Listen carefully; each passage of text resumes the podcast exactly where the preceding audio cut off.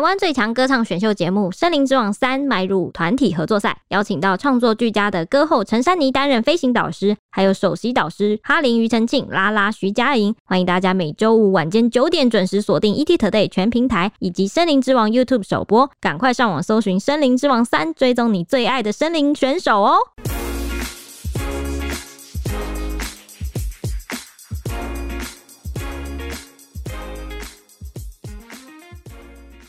欢迎收听，小编没收工，带给你热门话题十分钟。大家好，我是 H 李，我是铁熊，我是蔡西。历史总是惊人的相似，没错，今天又是讲到疫情了。本土疫情在春节前一个大爆发。上一集的进度提到的是桃园的群聚案可能有隐形的传播链，然后说病毒很快就会杀到台北了。结果录音的隔天，真的一次新增了十一起的本土病例。除了机场工作人员，而且开始进入家庭，还包含防疫计程车司机、清洁工、清洁工的家人，还有手推车人员，这个是多的，还有手推车人员的妻子。那这对夫妻的关联案是后面不断的扩大，从一月十号开始，这些确诊者开始往外拓展到家庭、亲友，还有职场，包括同住的家人啊、干妹妹啊、儿子的安亲班啊，然后又发现有未满五岁童染疫这件事情。那另外还有另外一条线是台北市联医中心医院区的护理师也确诊的个案。那网友议论纷纷，就说三级应该不远了啦。现在指挥中心针对二级警戒也有稍微调整，那其中桃园市的部分国小、公幼还有妇幼，在一月十五号前已经提前放寒假啦，要减少群聚风险。结果未爆炭竟然不是运奖，而是一条新的传播链。嗯，一月九日开始本土就病例暴增嘛，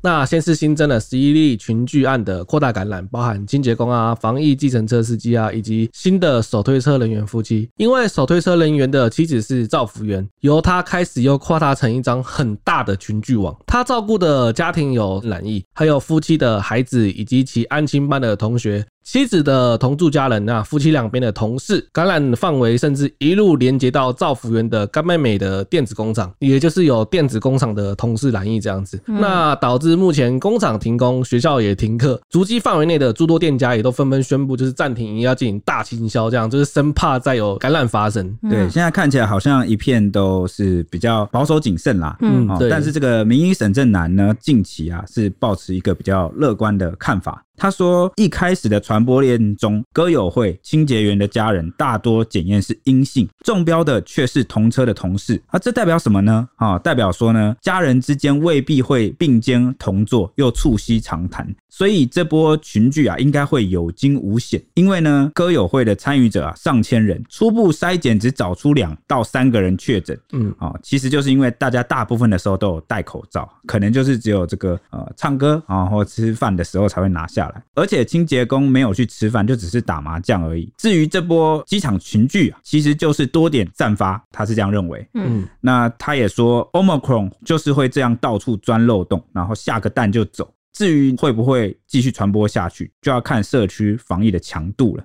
那沈正南就拿日本来举例，说比较日本上是最清楚的。日本爆发了，台湾却只有零星的案例，可见先前日本所谓的 Delta 变种病毒弱化的说法是有几分可信的。否则不会与 Omicron 的传播力差这么多。嗯，台湾与日本或他国的差别就在于入境检疫的程度哈，或跟这个措施。台湾能把病毒挡在国门是最最关键的一步。嗯，一旦让 Omicron 轻易的放入社区或开始扩散，那就可能很难完全防堵下来了。而隔离是最重要的，远比这个疫苗重要太多。现在台湾开始要强打第三剂，问题是到了产生足够的覆盖率，然后每个人又产生足够的抗体，这个过程要多久呢？所以啦。打疫苗只是追加的保险分，好，能做多少就是多少。更重要的是用非疫苗的方法围堵，不要让病毒有活路可去。啊，这是沈正南最近提到的。而且我记得打疫苗的话，应该是防止重症的几率，可能传染的部分你可能还是会感染，但你可能就是没有症状，或者是嗯，甚至无症状这样子。尤其是我们前几集有提到，Omicron 的 R 零值很高，嗯啊，就是这个基础就有五十了嘛，对不对？就传播力真的很强，所以。不是说打疫苗就没事了哈，打还是要透过一些防疫措施好来应对。对，而且欧盟可能都是轻症，所以它可以很轻易的，就是因为你不会在，甚至有些人是无症状。对对啊，就其实就是很难阻止它继续扩散的。那关于现在的感染关系图方面，已经扩大到截至录音前，录音时间是一月十一号，目前的本土病例是已经来到四十三起，其中四十二起几乎都是从机场群聚案出来的，三十九起是从机场群聚案出来的，然后有三起是护理师的案子，然后有一起是无关这些感染的。那这几天以来呢，一月九号是新增十一起，一月十号新增六起，一月十一号又暴增了十二起确诊，已经是第三轮传染了。那根据指挥中心截至一月十一号中午的统计，今年起的本土病例是以桃园最为严重的，已经来到二十九人了。新北市有三人，台北市只有两人，大部分都集中在桃园了。比较令人担心的呢，是这些人在确诊前其实是正逢跨年期间有出去玩呐、开始出现一些桃园市以外的足迹，有延烧到南台湾，像是那个安亲班的同学，按一七五零五的八岁小男童，他就是在跨年的时候和爸爸妈妈、哥哥一家四口跑到高雄去旅游了三天。那足迹就包含了万豪酒店，然后汉神巨蛋啊、异想天地，还要去吃饭等等。但是小朋友其实是在一月十号的时候确诊，指挥中心就说明说，这个指标个案也就是源头机场手推车人员，他是在十二月三十号的时候出现症状的。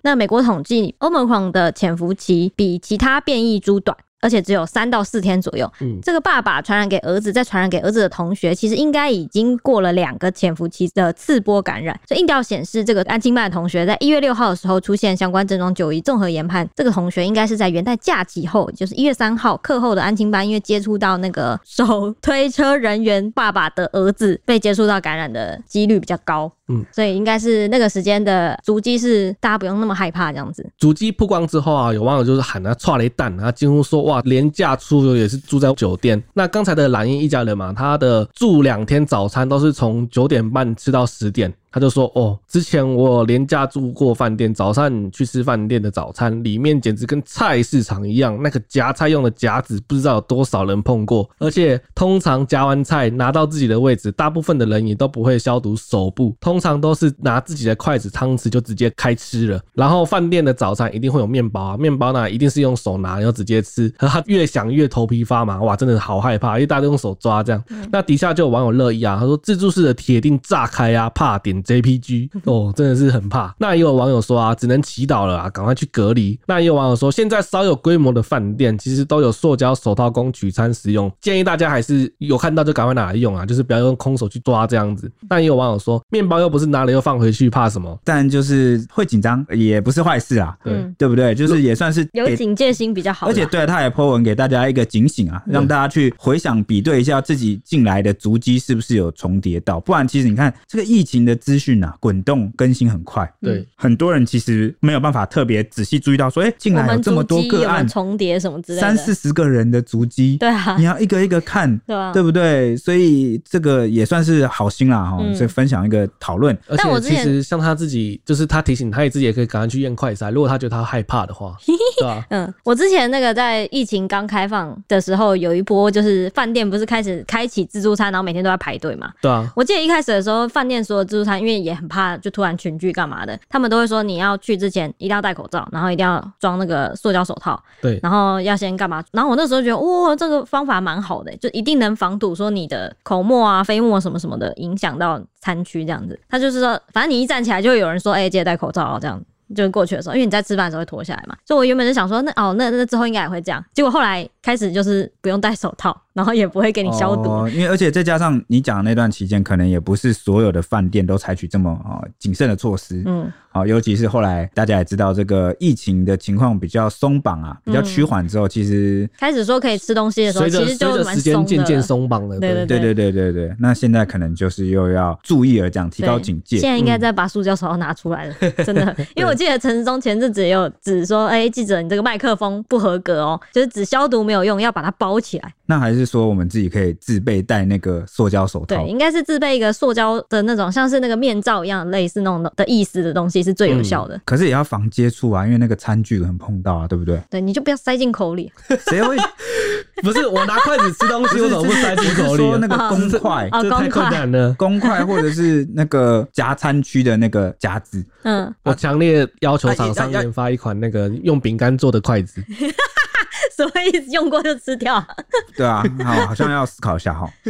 那另外一个点爆发的是台北市啊联合医院中心院区的护理师啊，就是按一七五七零，她是台北市的一位二十多岁女性。那一月三号起就是支援专责病房照顾新冠肺炎的病患，结果一月七号定期裁剪的时候还是阴性哦。嗯，一月九号就出现喉咙痛，一月十号就发烧，那裁剪是阳性，就收治住院了。哎、欸，你看他从阴性到喉咙痛才八九，算两天吧？对，算两天哦。然后两天就被感染，然后马上出现症状，所以 Omicron 的潜伏期应该真的是有，有出现症状还算好的，对不对？对啊，对啊，对啊，我觉得潜伏期短其实还蛮蛮不错的，可以赶快赶快抓出来，对，赶快抓出来，对对对，这个对，不像之前好像还有那种十四天隔离出来，结果才发现他确诊什么什么二采阳什么。对对对对，复阳什么哇？那时候就真的搞死大家了，对不对？对啊。那之后呢？他的同事啊，四十多岁的女护理师也被匡列确诊，但他是无症状哦。嗯。然后但还是抓出来了啊。好，那同样也是在这个一月七号有裁剪，结果也是阴性。嗯。那扩大裁剪好才确诊。嗯。也是后面又第二波裁剪啦。嗯嗯。那他孩子的学校也预防性停课，后来就是去看这个 CT 值啊，两名护理师的 CT 值分别是十三跟十五啊，数值都很低。那代表这个病毒量是很高，也是刚感染不久。嗯，那另外有二十多岁的这个指标个案的护理师男友啊，永和二十多岁的男性，接种了两剂疫苗啊，裁剪也是阳性，那就是被突破性感染了啦。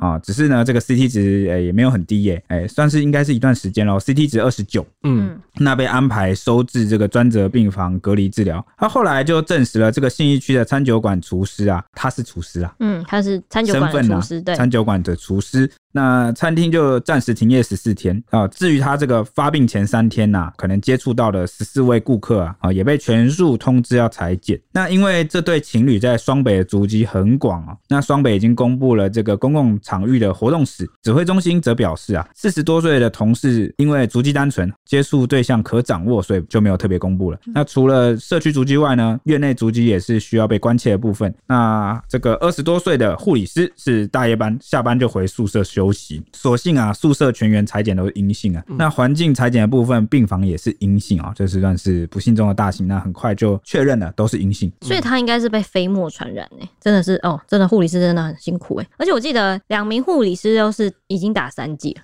还是还是被突破，三级被突破，对对对，跟那个真的哦，真的欧盟狂好强哦。但我有一个很好奇的事情，嗯嗯，就是那个餐酒馆的厨师，他的 CT 值是二十九，对啊，好像比较久的感觉。对，那这个怎么会怎么会这样？也有可能有一条隐形的传播链，会不会？就是因为现在这个传播链是画在一起的，嗯，那也不知道是什么状况，还是说这个 CT 值的高低不能完全代表感染的长短？不然，其实如果照这个高低的顺序来看的话，应该是男的先，对，应该是男生先，这个餐酒馆的厨师先，然后还有女友。才后来有，对不对？也是有可能，但是但是因为因为护理师他是在照顾新冠病人，所以现在是比较觉得他比较算比较指向可能是照顾病人时染疫。对对对，但是但指挥中心也有认为说，这一起护理师的案子，目前为止他的源头还不确定，还要再查。对，所以有可能是这个餐酒馆的厨师先染疫啊，也可能是这个病患染疫，不知道是谁传染给护理师。嗯嗯，那就我们就静待这个指挥中心这个溯源调查的结果。嗯啊，一。切以这个指挥中心公布为主，那我们就是先把这个最新的资讯呢报给大家。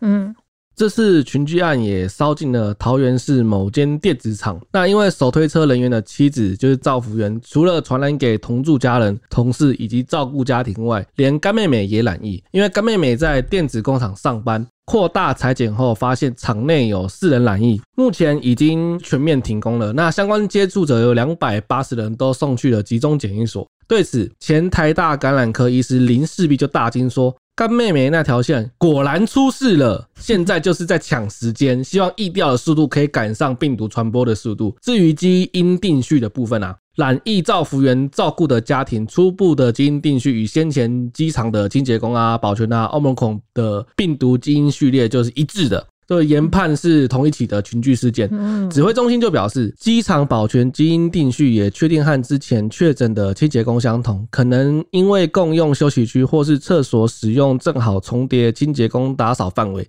研判为环境接触感染。另外，欧盟孔感染者以上呼吸道的轻症多，是否鼻子过敏人的感染会失去警觉性？指挥中心也回应，应该会有四成左右是无症状的，那六成是以轻症为主，像是喉咙痒痛啊、轻微咳嗽啊、发烧类流感症状，少数也会有嗅味觉异常。嗯，鼻子过敏的人。那这样周周我们会严厉的叮嘱他，因 为他最近疯狂的过敏，因为周周一直过敏，然后就鼻子就好像要塞不塞的。对，上一次录音的时候也被那个 Edison 大大听出来，他也鼻音很重。虽然说我前阵子也鼻音很重，Edison 大大应该是发现我们疯狂的鼻音，你搞得我很紧张，因为我们已经一圈疯狂反复感染加感冒了，生怕他会觉得哦那个是过敏啦。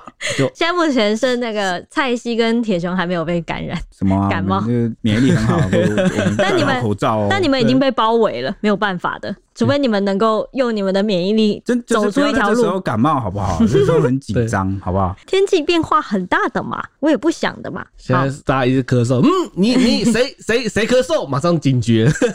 对，咳嗽都要小心了。对，那本土连续已经两周大爆发了，有网友就上 PTT 发文说：“拜托升三级吧！”认为确诊者已经越来越多，足迹也越来越广，开始遍布南北了。拜托能够赶快升三级，然后禁止内用来强制戴口罩。觉得说还不升三级是要等。医疗崩溃哦，还不升三级吗？怕爆！也有网友说呢，拒收毒海龟啦，海龟，因为龟海外回来，对对对，就是故意谐音。到底要不要锁国这样子？还有网友说呢，爆掉就迟早的事，想都不用想，破口要出来了！天哪，过年要去北部耶，春节直接升三级，年假放到爽？问号。还不升三级，传播好快，锁境外有这么难吗？那有毒物课专家张明卫悲观的发文说，这几天有一些持续有突破性，然后社区性的确诊者，不论是不是本土还是境外移入的案例，都有持续攀升，这代表说三级真的离我们不远了啊！虽然说 Omicron 没有致命的危机，但是它的传播速度快又强，而且流感化，目前为止势必是不会终止的。那如果近期确诊数持续攀升的话，这两天啊，大家就要有到三级警戒的准备。那以现阶段离过年还有两周多一点点，确实有可能过年要宅在家里。如果到时候可能不能和同住以外的人相聚，更不能拜年游玩，他就觉得说呼吁大家记得疫苗应该要该接种的赶快接种。那寒流来袭，大家也要注意保暖，注意免疫力下滑，保护好自己就是救台湾。听到没有？就是在讲你们不要轻易感冒哦，好不好？而且多喝水。他刚刚有说过年不能就是拜年游玩了，我是觉得现在这种情况，你们还敢 还有心情过年游玩吗？过年出去还敢出去玩吗？一定被上新闻啊！但我有一种预感呢，我觉得除非这个指挥中心明令啊，不然这个到了该走村的时候啊，大家还是会什么该走春的时候，好好笑。就是那那几个日期啊，时间到了他们就会出来。因为我讲真的，也不是真的，除了回娘家一定会有一波，就不是真的说大家无时无刻都在关心新闻呢。其实很多人是不看新闻的，对啊，除非就是真的要铺天盖地有没有？然后真的是身边亲友啊，电视真的播到不能再播，偶然听到才会发现好像状况不太一样，或是亲朋好友跟你说，哎、欸、哎、欸，三级警戒了，你不能来了，这种这种他才会意识到，哦，不能了，不能了，这样子。对，哇，好，其实还是希望不要赶快把它那个传播链全部找出来了，就还是希望这样子。对啊，那奥密克戎入侵社区，指挥中心决定维持防疫二级警戒到一月二十四号，并且加强口罩的管制措施。大家注意啊，口罩要加强啊。对，没错，但是有少数的例外哦。那少数的例外是农林渔牧空旷处的工作者、山林海滨活动、温泉山温暖、外出的饮食需求和艺文表演是可以脱口罩的。那山林海滨活动其实就是讲去玩水啦，但是这个天气，这次天气应该没有人 会玩水。对，没错。那包含呢、啊，像运动啊、唱歌啊、拍照、录影、主持、致辞、演讲及讲课等谈话性质的活动，就是必须全程戴口罩了。对，你说像我们吗？就回复到之前的。对，没错，对，像是我们。嗯。啊，像另外北北基桃的医疗院所也是禁止探病嘛。桃园也从本周开始就是进行五大加强版的防疫措施，包含公共活动不供餐、不唱歌，也停止外界场域，就像是学校室内啊，或者是活动中心这样子。那也停止试吃。市府区公所、学校及二级单位停办大型活动，包含尾牙等，一律展延至春节后，并。提升机场防疫，像是九千人就是第一线人员裁剪这样子。那长城航班入境的旅客一律落地裁剪，阴性才去防疫旅馆，阳性就是直接送医。嗯，这是新的啊，因为之前好像不是这样的，现在是落地就会你就要先裁剪，然后阴性才能送去那个集中检疫。以及最新拍板，桃园国小以下将提早一周，也就是从一月十五号开始放寒假。关于这一点，指挥中心也回应说，目前桃园群聚确诊都是追踪中的个案，会与教育部就教学立场考虑提前放寒假。哎，对，这个指挥中心啊，寄出了这个新的方式啊，说所有的入境旅客一落地就裁剪啊，我个人觉得这是一个蛮正确的，嗯，好一个措施，因为之前是下机才。送去那个隔离检疫所在，在检疫所或防疫旅馆，对对，就是先隔离哈，再裁剪。嗯，那现在当然是很好，因为这个就是要保护这个桃园机场里面啊所有的工作人员啊，不管是。海关还是清洁工，还是我讲到这个保全，对啊，嗯、先先裁剪还是一个好，先先明白状况，直接从桃园机场保护起，才不会我们的国门呐、啊嗯、还没有把这个病毒隔绝啊，就先沦陷。嗯，真的，国门沦陷真的会后面就很快了。对，因为这个也是我们前两集对不对？我们前两三集是不是有前面有讲到说，之前就是一个没有落地马上裁剪，嗯，好，那现在就是更新了啦。嗯，更新了。嗯，那才刚宣布新政策，其实针对这个长城航班旅客进行快速 PCR 落地裁剪的新规定，指挥中心指挥官陈时中在一月十一号的时候再度到桃机视察，就马上抓到说土耳其航空有一百五十二名乘客落地，然后有十四人裁剪阳性了，阳性率高达大概九点二一趴。哇，我觉得蛮高的，九点二一趴蛮高的耶，哇塞，就差不多快一成的人都是阳性的。对，其实因为我不太懂为什么之前不这么做。因为 Omicron 开始的时候，其实我们就能就可以就可以开始了，对对。那或者是可能觉得已经有一些既有的措施了，就对。比较放心这样。我记得指挥中心每周说目前没有看到个案，应该就是呃觉得说情况还没有到那么严重。对对对对对，我觉得是这样，就是情况没有严重，所以就不升级那种感觉。马上可能马上裁剪需要的能力能量量能量能需要更高，就是可能要评估要不要付出那些成本。对对对对。但是可能如果又面对这种哦新型啊突变的这个变种病毒啊，就会觉得说好像应该要超前部署。啊，有一派的啊，很有一些外界的声音啊，啊，有这样提到。嗯，嗯，那其实边境封锁的疫情已经吵了非常久了，从我们大概 疫情开始吵到现在，都每天都在吵。指挥中心每一次发布确诊的案例，都能看到有网友疯狂留言要求锁国。那这一次土耳其也引发大量讨论，新闻云底下就被洗版说。网友就说，检测确诊直接送回原出发地。我觉得送回去他们也不会要啊，很奇怪，这是什么意思？还有人说不懂哎，回来的航班确诊同班次的人倒霉，台湾的医疗人员倒霉，台湾人倒霉，是为什么还要继续入境？然后网友说笑死，台湾人好不容易回到台湾，又要被丢到别的国家，真可怜。他就说，虽然我也不赞成出出入入的，但只要是中华民国国民身份回国的时候，我们就必须让他们回来，这是宪法的规定。除非你改掉宪法，不然不可能违宪的好吗？如果使用锁国的政策的话，不用多久，台湾就会因为海空封闭而缺乏物资，造成物资短缺、货物短缺等等的问题出来了。还有网友说呢，应该封机场了吧？请他们先暂时不要回来了，为了台湾好，走更长远的路。还有网友说，真的很好奇一件事，这也是我好奇的一件事。两天前的 PCR 阴性，为什么上个飞机降落就一堆阳性出来？到底出问题的是他国检验问题，还是飞机有问题，还是我国的检验太敏感？我记得过去有一个案例是，呃，我们在台湾验没有验出来，然后到菲律宾验验出来，然后菲律宾人就说我们什么什么。送什么阳性？我觉得我觉得好像越南也有这个很合理啦，对啊，因为别国的检验的行政程序不知道花几天，哦，可能那个 结果出来的时候已经不知道是几天前的结果了，哦，几天前当然是阴性啊，或者是当然是潜伏期啊，或者当然还没感染啊，但是他拿到这个检验之后有没有后来感染了？嗯，哦，这个就很难讲。哈，就像我们刚刚讲那个护理师，你看一月七号的时候，嗯，他去裁剪阴性。阴性，结果一月九号就发病，对，就就就发病，对对，一月十号，那这个就很奇怪了哈，这其实也能说明为什么好像这个在当地啊检验是阴性，结果回来变阳性，而且还要有潜伏期的问题，我觉得，嗯。还是说他那个上机前是当天验？也不是吧？应该我觉得应该不是。对，哎，对啊，上机前可能是前几天就验好了吧？那个阴性证明。那还有网友说呢，境外一直进口快爆炸啦，嫌国内毒不够多，用道德绑架国内人，接受这些自私海归。海归又出现了。还有人说，第一线工作人员真的会累死，一直放人进来，我们一直停班停课，他们过完年又飞回去，到底是在点点点点点，差小啊，一直进不多才怪。呃，关于这点，其实我们在大概好几三四十五十集前，对对对，反正疫情的时候，疫情爆发的时候，对，有谈过锁国这个可行性啊。好，其实不太可行啊，因为这个呃，也是因为我们是一个海岛的关系，对，哦，然后。除了这个物资的问题啊，还有很多留学啊，嗯、还有很多外交跟零零总总，太多了，盘点了，真的很多。嗯，好像有些国家就真的能够锁，对不对？就有那个资本你可以锁。日本有一阵子，我们上一集才讲嘛，就是 Omicron 他们有锁国一阵子，就是果断就是下令锁国，可能是他一方面也是因为他们国内已经大爆发，就是对，然后可能真的要评估到那个时候值不值得就对了。对，那关于这件事，其实台北市联合医院中校院区的医师。陈长宇啊啊，有分享他的看法。嗯嗯，他说可以理解指挥中心不想封锁边境，想让国人都能回来过年。嗯，让全民皆大欢喜啊。嗯，好，这种啊想法啊心态，但这就是一种走钢索。为什么呢？因为境外确诊个案一直疯狂涌入，那本土传播链也还没有确定挡住。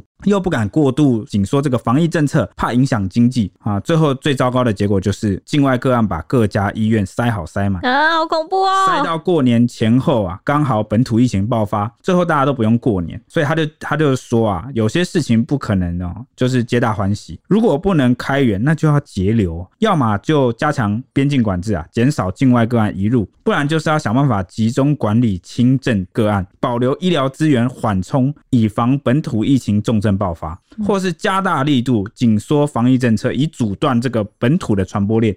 但如果以上都没有做到啊，那就只能祈求上苍赐予台湾好运了。求神了！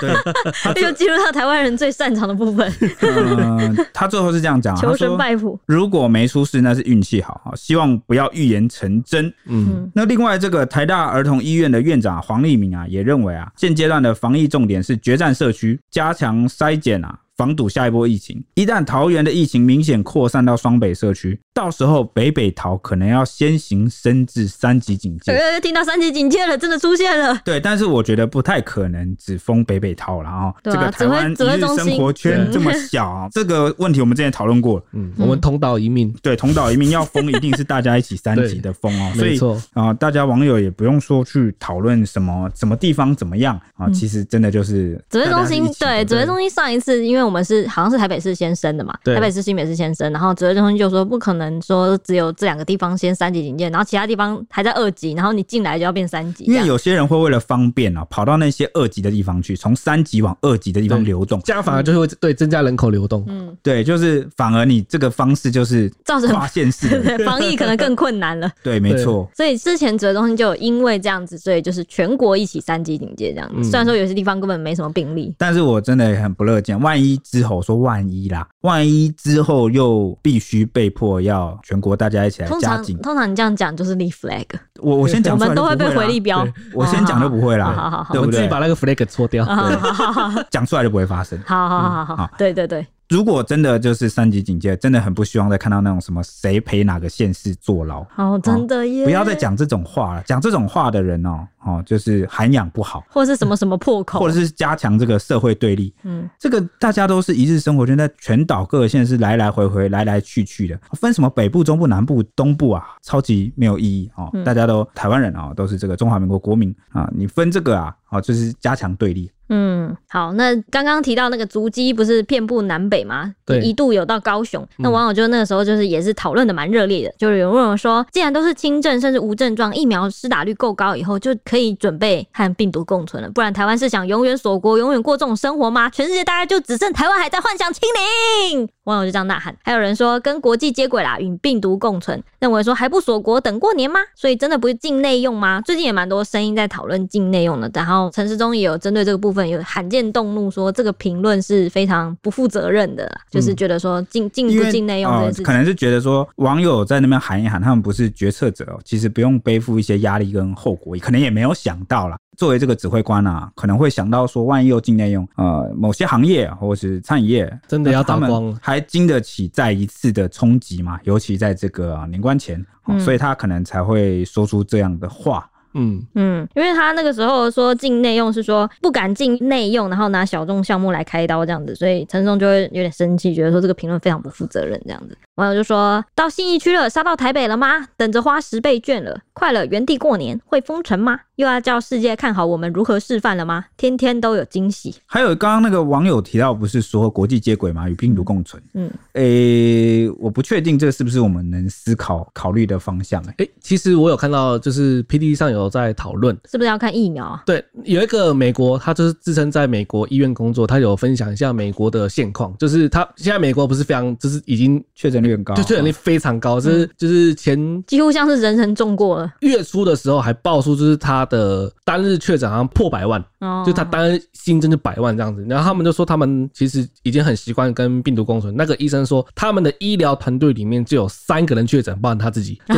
他自己、哦、真的假的？他自己也是确诊者，因为这是因为他自己的确诊者，就是已经太多有确诊者了。因为他们的病床可能都容不下，所以他们的那个就是疾病管制中心才会一直把隔离的天数缩短。哦，嗯、医疗量能不够了，对，医疗量能不够。然后为了防止什么？为了防止他们的社会上的劳动力出现缺口，就是万一大家都去隔离，就没有人工作了。但是要达成这个所谓的共存，其实要付出很大的代价。我觉得像美国其实就付出很大代价，因为真的死了很多。对，真的死很多。那之前会这么紧张，主要就是因为台湾的这个疫苗覆盖率很低，而且对啊、呃，这个就很容易啊。就是重症或猝死，尤其是一些老年人。而且我们的人与人之间的距离真的是，这我们的人口密度也很高，对啊，很很近。哦，所以那像美国那么高，都死伤这么惨重，对，有没有可能考虑说，这个我们现在的疫苗覆盖率到什么程度了？嗯。有有可能吗？就是我觉得民众开始有这种想法的话，之后就蛮有可能会这样子。对，但是最近是不是有讲说这个啊，A Z 两剂啊，是可能 没带盔甲，对啊，呃，可能已经到了哦，要再补追打第三剂。第三剂，所以能不能稳定的一直去啊补这个疫苗，